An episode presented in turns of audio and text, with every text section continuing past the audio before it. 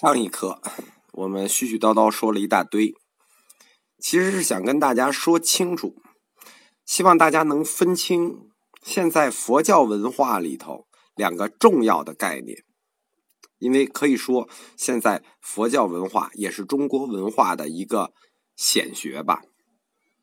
这两个重要概念，一个是佛陀的身份问题，一个是佛法的属性问题。首先是佛陀的身份问题。哲学的佛陀和神学的佛陀是有区别的。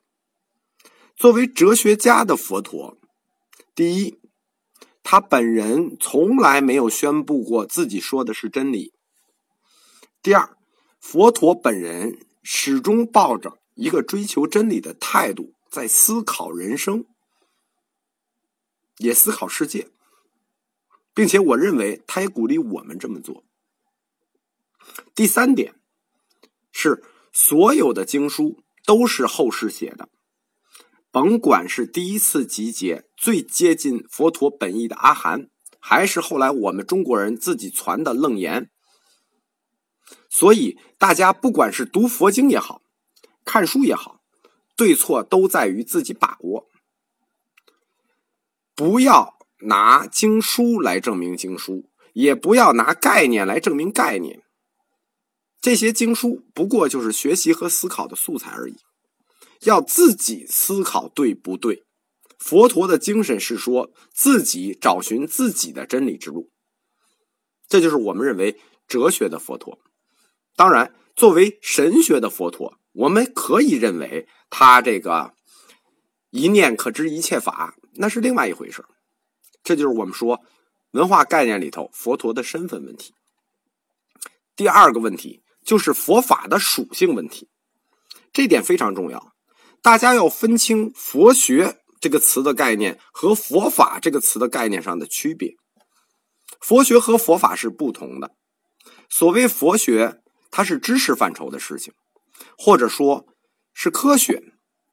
科学它的前提就是可以质疑，可以反证。在宗教的四框架理论里头，历史与哲学部分就属于佛学，讲佛学的人叫老师。所谓佛法，是情感范畴的事情，或者说是神学范畴的事情。神学范畴的前提是信，然后是行，然后是解，信行解，这就属于不可质疑也不可反证的事情佛法。在宗教四框架里头，就是那个神学部分与文学部分，比如说实修啊、亲政啊、宗教仪式啊、佛教故事啊、什么禅禅语鸡汤啊、心灵鸡汤啊，这都在佛法范畴里头，属于文学与神学，它不属于科学范畴。这些都属于人类独特精神范畴的事情，所以讲佛法的叫大师。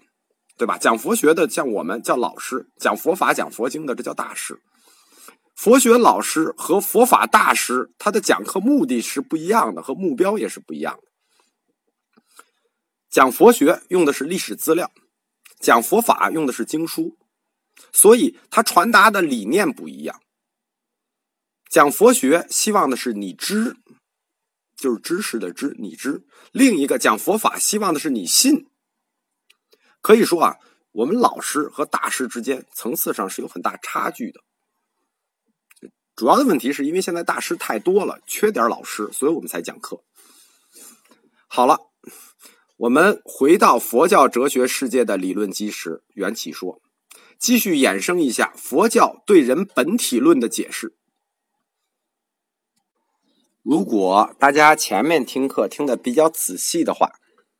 就是我们讲到佛教世界的构成，人的五蕴构成，就能了解佛教哲学它的学理具有三个特点。这三个特点非常的重要。我们在验证佛教教理的一致性的时候，就必须使用到佛教哲学的这三个特点。因为佛教在后世学僧提出的理论非常的多，而且很多是假托如是我闻的。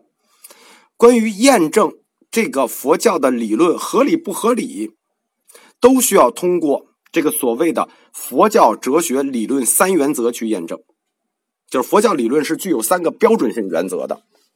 第一个原则叫做因缘相扣，这是链条式的；第二个原则叫概念循环，就是闭环式的。比如说坏空成住，坏空成住，坏空成住，循环概念循环，生老病死，生老病死，生老病死，生老病死，概念循环，互相衔接成环。这种概念循环的理论呢，是黑格尔抽象出来的。但是佛教理论早在两千年前就普遍使用了概念自循环这种模式，比如世界的四大劫，比如一切有部建立起来的人生的三世两重因果。当然了，三世两重因果，它的循环起来会比较比较复杂。还有后来唯识学派建立起来的两世一重因果，这都属于概念循环。佛教哲学第三个标志性原则叫做模式相应，就是对照式的。比如说，这个理论放到世界上，阐述世界、阐述人、阐述事物，只是对象不同、层次不同而已。可以说，佛教哲学的理论模式。普遍都具有这三个标志，就是因缘相扣、概念循环、模式相应。包括后来分出来的四大学派，也基本都遵循这个原则建立自己的理论体系。所以说，我们说验证后代学生提出这些理论的时候，我们就要用三原则去验证它，看它符合不符合。为什么有这三原则？因为这三原则是可以看成佛陀本人的一种哲学追求。这是一种什么样的哲学追求呢？他就是希望佛教理论要具有逻辑性、自证性和变载性。你看，因缘相扣是什么？是逻辑性。概念循环是什么？是自证性，自己证明自己。概念循环，模式相应就是对照式的，放在世界，放在人，这是什么？这个追求叫做理论的变载性。我再重复一下给大家，佛教哲学的三原则是因缘相扣、概念循环、模式相应。它的目标追求是具有逻辑自逻辑性、自证性和变载性。大家看一看，我每次说到这儿都是两千五百年前这样的哲学高度以及这样的哲学追求，这不让我们后代学人高山仰止吗？所以我们更加要保护他的精神。中国最早引入缘起说是后汉，就是东汉安世高翻译的《人本欲生经》这本经书，后来被收在了《阿含经》的三十几卷《大阴经》里头。关于人的缘起说，我们今天通行老师们讲的都是十二因缘说，可以说所有讲的、所有听的。包括这个学佛很多年的人学的都是以十二因缘说为基础的人类缘起说。其实，在历史上，缘起说发展到十二因缘说是经历过三个历史阶段的。十二因缘说只能叫做官方的最，就是佛学界官方的最终修订版。实际上，缘起说或者说因缘说。是包括五因缘、九因缘、十因缘和十二因缘这四种的。当然了，也提到过七因缘与八因缘。我查阅了资料很少，而且逻辑也不通顺。这四种缘起说，实际上真正抽离出来，应该说只有三种，就是五因缘、九因缘和十二因缘。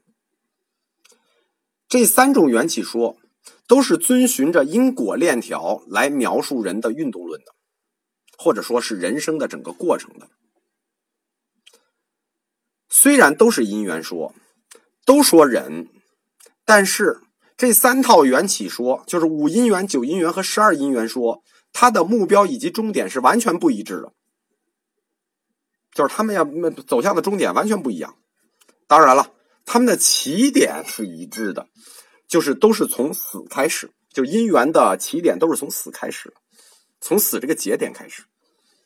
但是为什么他们都选择从死开始讲呢？我下一讲再讲。